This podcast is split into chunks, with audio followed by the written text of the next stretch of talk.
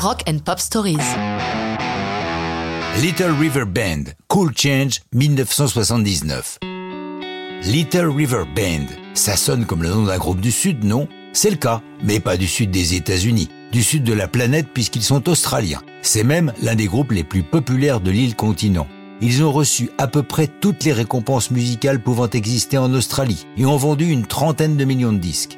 Little River Band a connu un énorme turnover puisqu'on dénombre environ 30 musiciens ayant fait partie du groupe à un moment ou à un autre de leur carrière qui s'étend de 1975 à nos jours. Pour Cool Change, l'un de leurs classiques, nous sommes en 79, au moment de leur cinquième album First Under the Wire. Si la chanson s'appelle Cool Change, à ce moment-là, l'ambiance n'est pas cool du tout au sein du groupe, constitué alors du chanteur Glenn Sherrock, des guitaristes et claviéristes David Briggs, Bib Burtles, Graham Gobble et du batteur Derek Pellicci. Si Glenn Sherrock dans Cool Change parle de rêverie, de moments tranquilles en communion avec la nature, c'est une métaphore, un message appelant à l'apaisement au sein de Little River Band, particulièrement avec le guitariste Graham Gobble avec qui il se frite régulièrement. Comme cette chanson parle beaucoup de mer, de glisser sur les flots, elle va être assimilée au yacht rock. Qu'est-ce que c'est que ça? C'est un nom qui a été donné au début des années 2000 à ce qui fut longtemps qualifié de son West Coast ou de musique californienne et dont les archétypes sont sans doute les chansons Sailing ou Ride Like the Wind de Christopher Cross en 79.